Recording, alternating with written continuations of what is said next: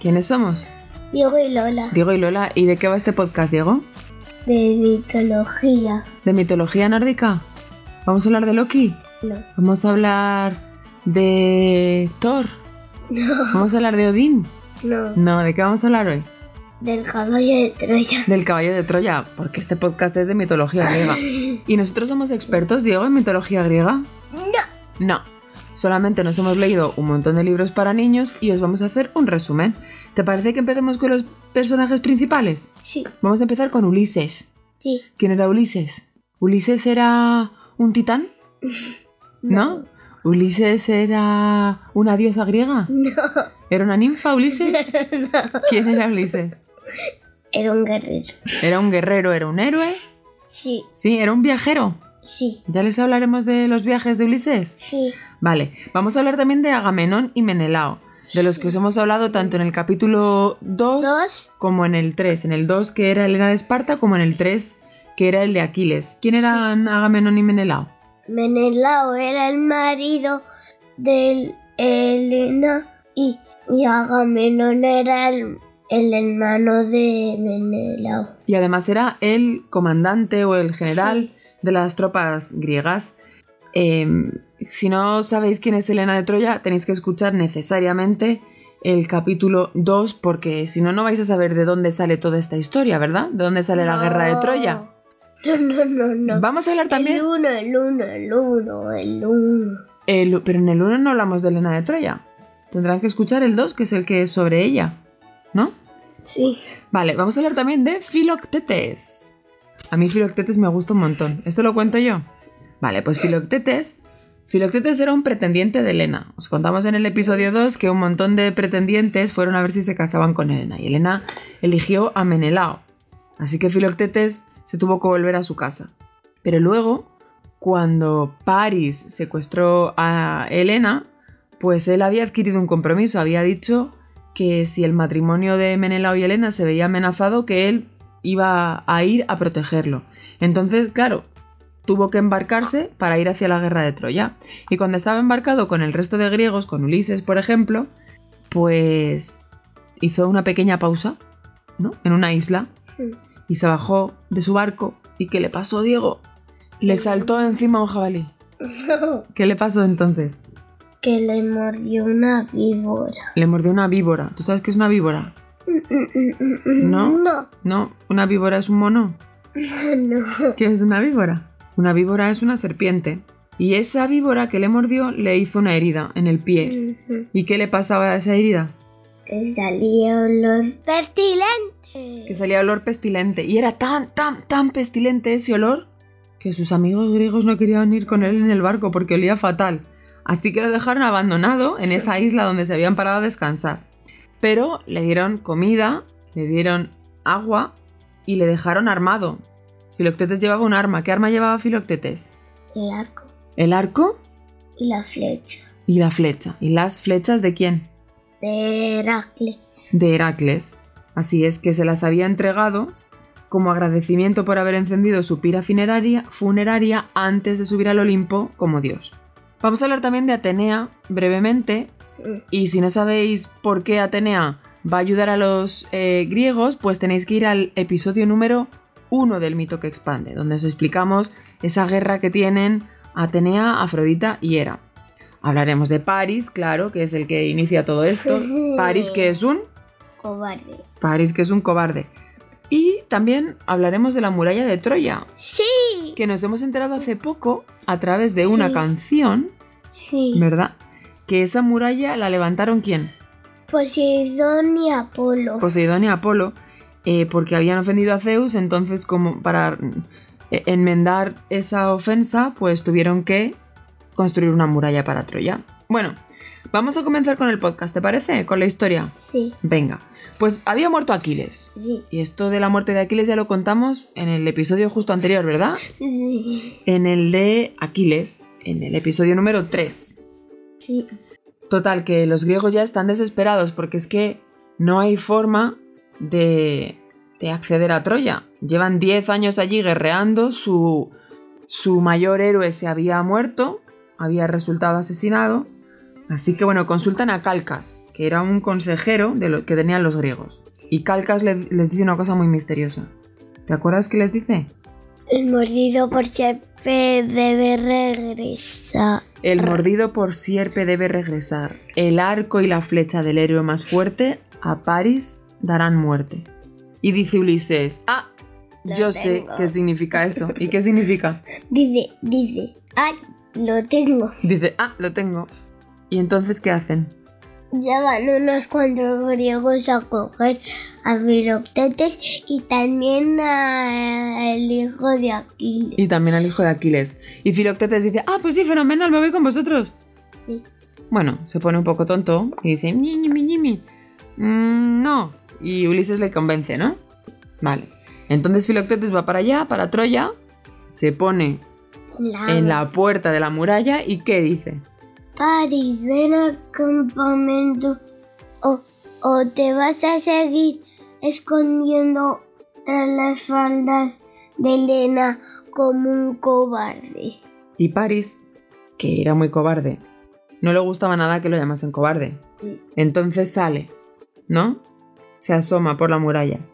¿Y qué pasa entonces? No, sale al campamento. Sale al campo de batalla. Sí. ¿Y entonces qué pasa? Antes de que pudiera solo levantar su arco París, eh, Filoctetes ya le había tirado fl- las flechas ¿Y qué pasa entonces? que llamaré. Que se muere. Y con París muerto, ¿Quién? y con París muerto, Elena despierta de su hechizo, de ese hechizo que había hecho Afrodita para que estuviese enamorada de París. Y Elena dice, pero ¿qué hago yo aquí en Troya si yo lo que tengo que hacer es estar en Esparta con mi marido Menelao? Así que con París muerto solamente queda un obstáculo para los griegos, que es cuál? Entrar en la muralla. la muralla, la muralla que era inexpugnable. Y Ulises está ya cansado, porque llevan cuántos años de guerra, 10. porque llevan 10 años de guerra. Así que Ulises le pide ayuda a... Sinón. Y antes de Sinón, ¿a quién le pide ayuda? ¿A una diosa que estaba a favor de los griegos? Atenea. A Atenea. Y dice Ulises, si no podemos entrar por la fuerza, Lo haremos con astucia. lo haremos con astucia. Así que traza un plan y en ese plan tienen que participar los héroes griegos, es decir, Agamenón, Menelao, Filoctetes. Tienen que participar los carpinteros y tiene que participar esa persona que me has dicho hace un momento. Sinón. Tiene que participar Sinón. ¿Y quién era Sinón? Un héroe que no era bueno con la espada, pero sí que era bueno a- actor. Sí que era buen actor. Así que al amanecer, Le Los mataron griegos- el campamento. exacto, levantaron el campamento, se metieron en su barco Sí. y se escondieron en unas islas cercanas. Sí, y y otros en el caballo. Mm, y otros en el caballo, porque se llevaron todo, excepto un caballo de madera, que lo dejaron donde? La playa. En la playa, en la puerta de la muralla. Y dejaron... Rima playa con muralla. Ah, y con batalla. Sí. ¿Y con qué más rima? no sé. ¿No? Eh, pues eso. Y entonces dejaron al caballo en la playa, enfrente de la muralla, una vez acabada la batalla, y dejaron a Sinón. Y Sinón, cuando llegaron los troyanos a ver qué pasaba allí, qué diablos estaba pasando, ¿qué dijo? Os hemos dejado este regalo para Atenea. ¿Tenéis que poner este caballo dónde? En el templo de Atenea. Exacto, tenéis que meter este caballo en la ciudad y dejarlo en la puerta del templo de Atenea, porque os lo hemos dejado como regalo por haber perdido la guerra y para que Atenea nos ayude a volver a nuestra casa. Y los troyanos dicen, ¡ay, sí, fenomenal! ¡Qué bien, qué bien! O no, hay, algo que, hay alguien que no se fía nada. Laoconte. Laoconte era un sacerdote Sí. troyano. ¿Y qué pasa con él? Pues que no sabía nada y dijo, quemémoslo y todos dijeron, quemémoslo, quemémoslo. Y al final, por cuestiones de la vida, no lo queman. Mm. Pero ¿qué le pasa después a Laoconte? Por Que matar a- casi a los griegos. Que Atenea le, le envía unas serpientes y devora a él y a sus hijos. Mm, ¿Y quién más no se fía? El rey. El rey, bueno. Quien no se fía es Cassandra. Sí. ¿Y quién era Cassandra? Era una hija de el rey de Troya. ¿Que se llamaba Priamo? Sí. Sí. Y ¿Y la pobre qué le pasaba? que cuando era pequeña Apolo le dio un don de ver el futuro, pero le quitó el de el de la persuasión. ¿Y eso de la persuasión qué significa? Que a la pobre Nadie le creía. Nadie le creía, así que aunque Laoconte y Casandra avisaron a los troyanos, pues les dio igual y los troyanos metieron el caballo de madera dentro de la muralla de Troya. Así que la mitad del plan ya estaba hecho. Llegó la noche y ¿qué pasó? Que incendiaron Troya. Que salieron del caballo, Que incendiaron Troya. quemaron la ciudad, ¿verdad? Y Menelao, en cuanto salió del caballo, se fue a buscar a su, a su amada Helena Sí, al palacio del rey, sí. para volver a casa rápidamente. Mm, Sí, y otro que también quería volver a su casa rápidamente, ¿quién era? Ulises. ¿Y volvió a su casa rápidamente? No, pero eso ya lo vamos a contar en otro episodio del mito que expande. ¿Quieres que les preguntemos si les interesa escuchar toda la historia de Ulises junta o no? Eh, ¿Os gustaría que os contemos toda la historia junta de Ulises en un capítulo? Ujú. En uno o en dos, a lo mejor en uno va a ser, eh, va a ser mucho, pero a lo mejor en- entre dos capítulos les podemos contar la historia entera de Ulises. Sí. Vale. ¿no? Te- oye Diego, ¿te parece que saludemos a todas las personas que nos han escrito para contestar la adivinanza Sí. de la semana pasada? Preguntaste quién era el perro que guardaba el inframundo, ¿no? O el Cerbero. monstruo de tres cabezas que guardaba el inframundo. Y la solución era... Cerbero. Y esto nos ha contestado muchísima gente. ¿Estás contento? Sí. Sí, ¿verdad? A ver, nos han escrito Teodoro y Matilde, que son hermanos. Mm. Nos ha escrito Rubén, que nos ha pedido que le recomendemos algunos libros de mitología para niños. ¿Qué libros les podemos recomendar? El del Minotauro Mm. El del Minotauro. y el de Hades. Uno que sale Hades, Persephone y quién más. Bueno, les podemos, les podemos recomendar, si te parece, el de 100 mitos griegos. Sí. Sí. Les podemos recomendar también eh, uno de Atenea que tenemos. Y también tenemos el del Minotauro. Y también les podemos recomendar eh, una colección que está sucediendo ahora. Lo que pasa es que la colección ya lleva eh, varios meses. A lo mejor llevan ya como 30 libros, una cosa así. Pero todavía continúa y es una colección de mitología griega que sale los sábados o los domingos, los fines de semana. Y ese sí que va mito por mito, ¿no? Sí.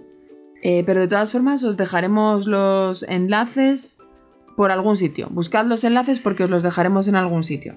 Yo os digo cuál, en donde los podéis encontrar el de Atenea. Es en, eh, en Hipercor. Ujú. Vale. Eh, ¿Sabes quién nos ha vuelto a escribir? Que Elena con H, que sabía también la respuesta. Cerberos. Sí. Y luego nos ha escrito un mayor que se llama Eduardo Hernández, que nos ha dicho que se lo pasa súper bien con tu podcast. ¿Le mandas un beso? Sí. Y además, y además se llama co- como mi profe de Ah. piscina. ¡Yes! ¿Sabes quién nos ha escrito también? ¿Quién? Eunate. Eunate, que vive en Bilbao. ¿Te acuerdas cuando fuimos a Bilbao? Sí, ¿Sí te acuerdas? sí, Bueno, en Bilbao te acuerdas que hablaban euskera, además de español. sí. Sí. ¿Te acuerdas de alguna cosa de euskera? ¿No? Te lo digo yo. ¿Y le dices a Eunate? Es que ricasco. ¿Se lo puedes decir más alto? Es que ricasco. Es que ricasco por escuchar nuestro podcast. Nos han escrito también Daniel y Dani, que son un papá y un, y un hijo, que también les gusta nuestro podcast. A Alicia y Lucía, que ya nos escribieron para contarnos lo de Medusa. Luis, que vive en el Escorial. ¿Te acuerdas de cuando hemos ido al Escorial? Sí, A ver a Silvia. sí. A Silvia Alberdi, que es una autora e ilustradora de libros infantiles que os recomendamos un montón. Silvia Alberdi. Y también nos han escrito Carmen y Santi. Carmen y Santi que nos dicen besitos, hitos, hitos, hitos, hitos, hitos, hitos. Y por último nos ha escrito con la respuesta correcta Didac. ¿Sabes qué significa Didac? Diego. Diego, ¿en qué idioma? En catalán. En catalán. Sí. ¿Y sabemos decir algo en catalán? Catalán suena un poquito, un poquito, un poquito más como español. ¿Quieres que te diga cómo se dice muchas gracias en catalán? Moltes gracias, dilo. Muchas gracias. Muy bien. Bueno, ¿qué adivinanza tienes para hoy? ¿Quién es la diosa que, que tiene celos a, a todos? ¿Quién es la diosa que tiene celos a todos? Y la solución nos la pueden enviar a dónde? A, al mito Ah, que expande arroba gmail.com. Exacto. Nos podéis mandar vuestras respuestas a el mito que expande arroba Arroba. gmail.com. Y ya está, ¿no? Ya hemos terminado. Sí. Pues ¿qué decimos? Adiós. Adiós, hasta el próximo capítulo. Sí. El mito que expande, ande, ande, ande, ande.